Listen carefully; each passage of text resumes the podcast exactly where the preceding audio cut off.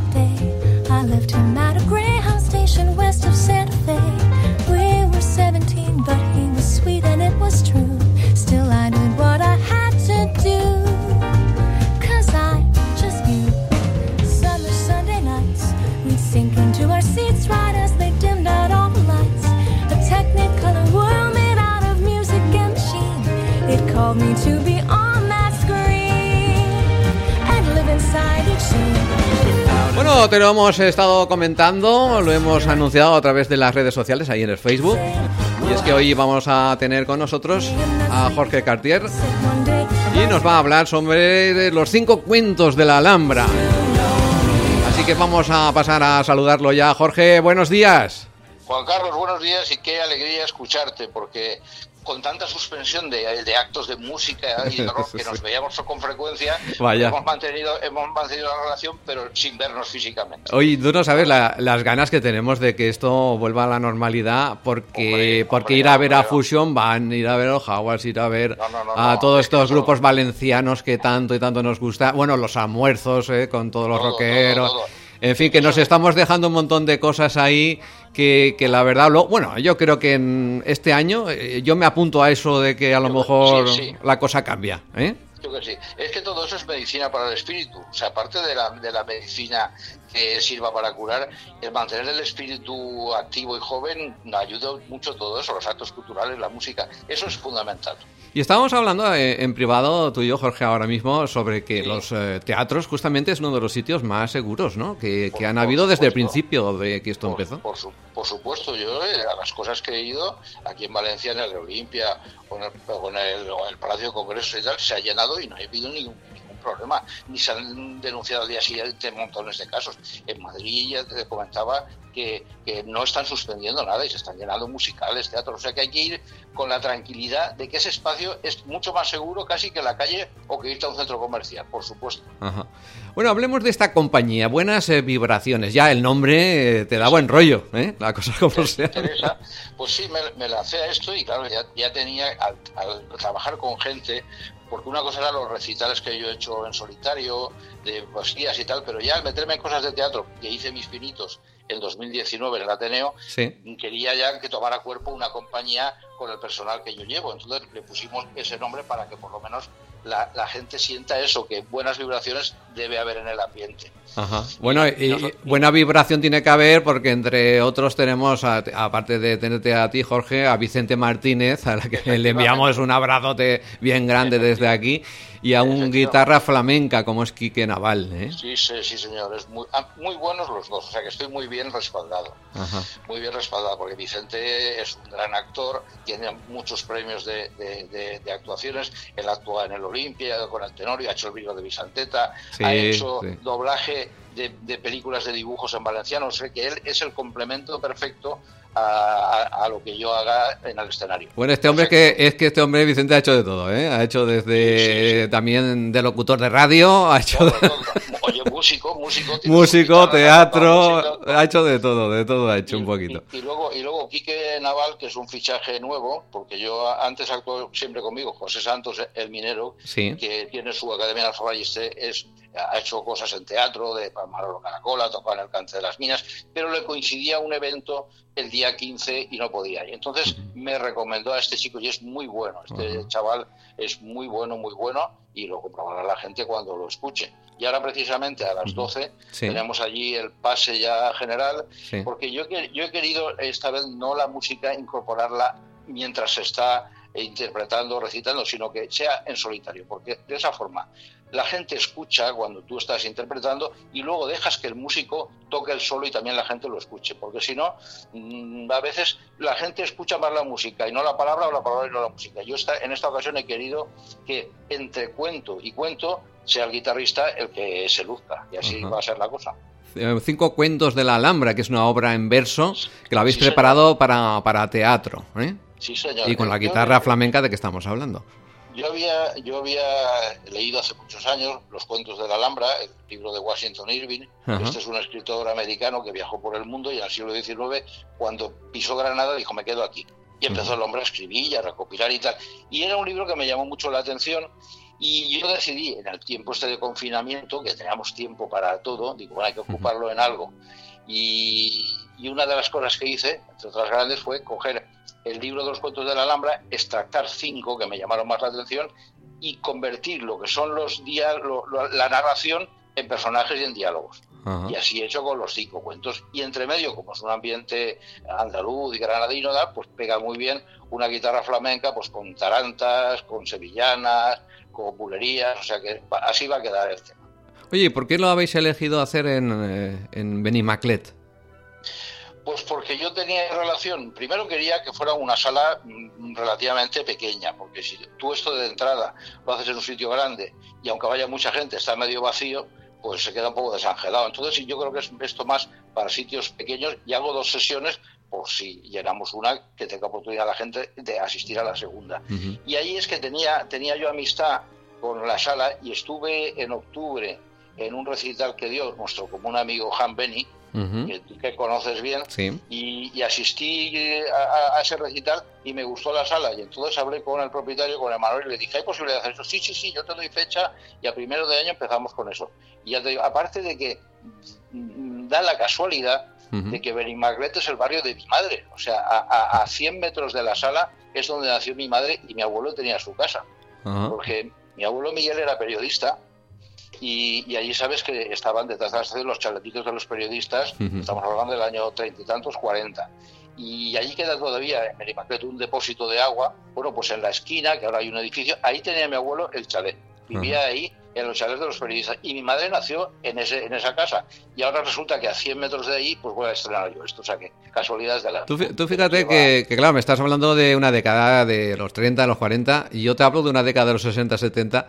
Ya algún periodista se había trasladado más hacia Chalés a, Godella. Bueno, yo, ah, yo, tenía un compañero de clase que era el hijo de Florencio Lozano, si lo, lo recordarás, de la cadena Ser y, yo no sé si tuvo algo que ver que a mí empezara a gustarme el mundo de la radio. Eh, yo estaba haciendo entonces eh, bachillerato, pero el hecho de, que su padre era locutor de radio y tal, y además eh, narraba entonces los partidos de fútbol también del Valencia. Luego ya detrás de él vino Paco Nadal y tal.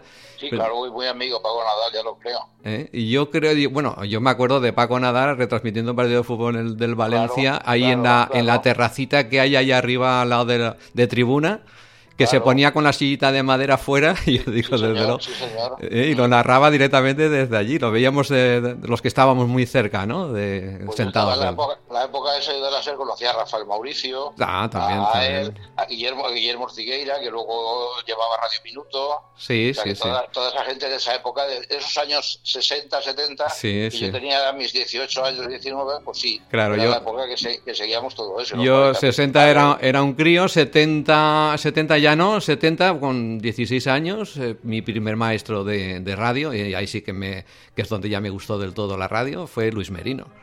Luis Merino, hombre, claro, Luis Merino médico y ahora está para sí, Luis Merino.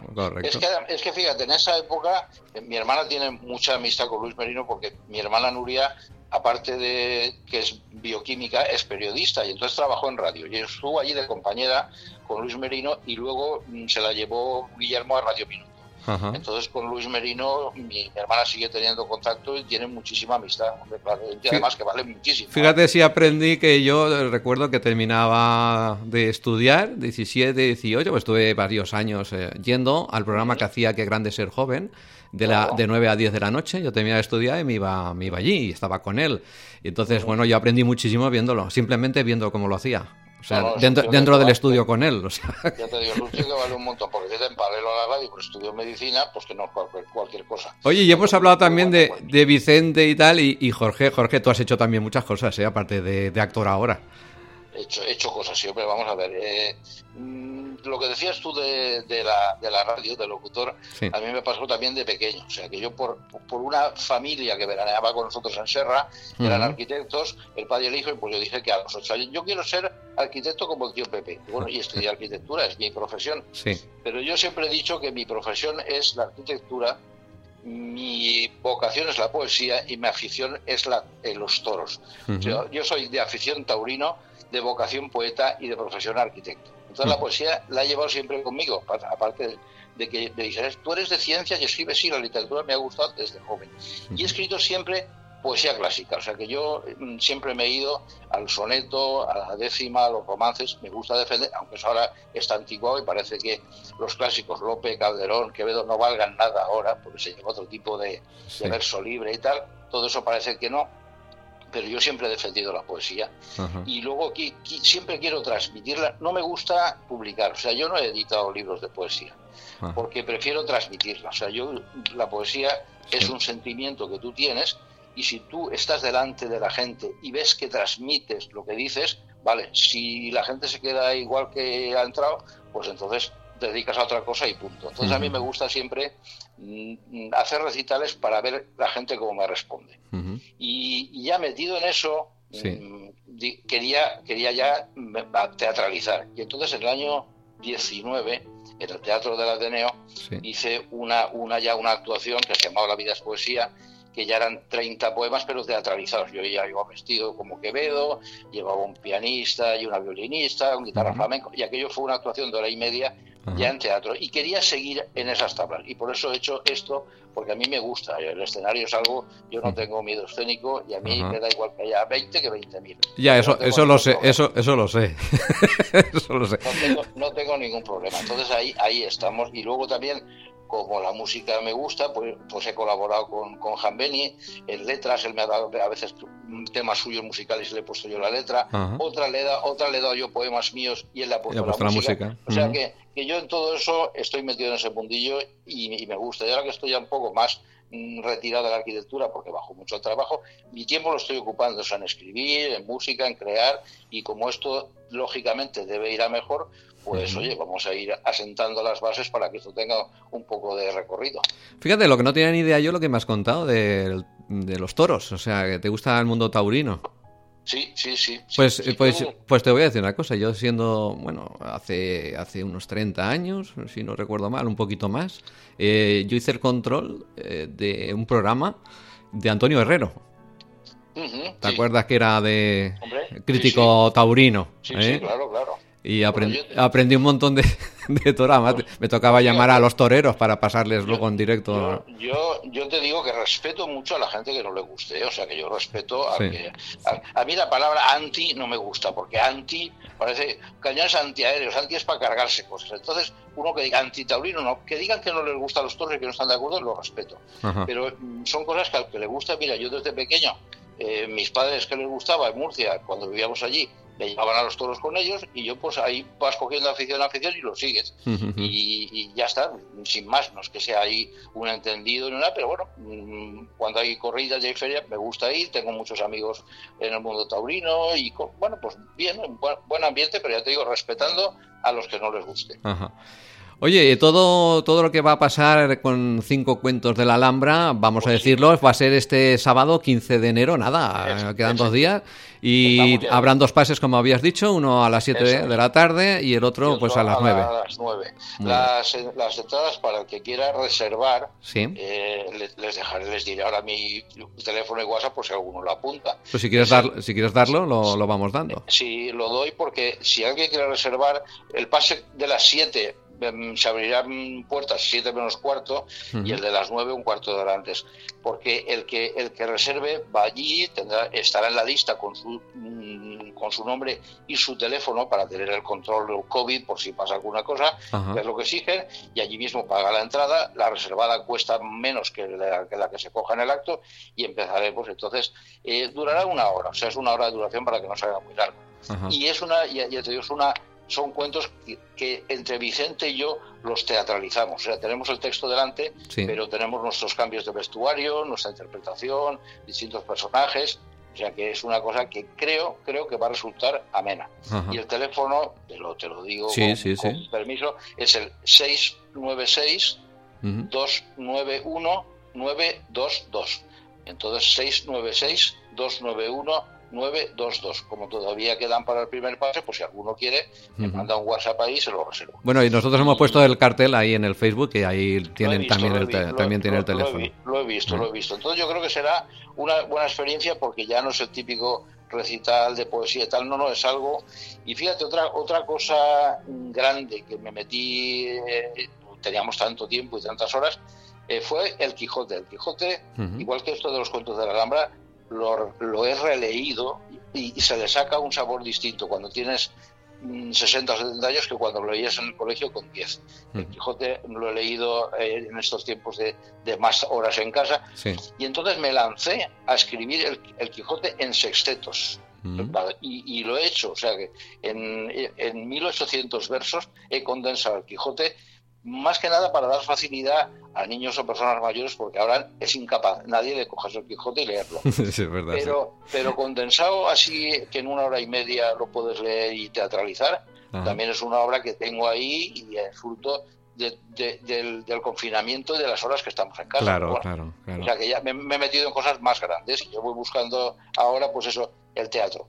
Yo no sé si te pillo desprevenido un poquito, pero un verso cortito nos podría narrar. Un verso cortito.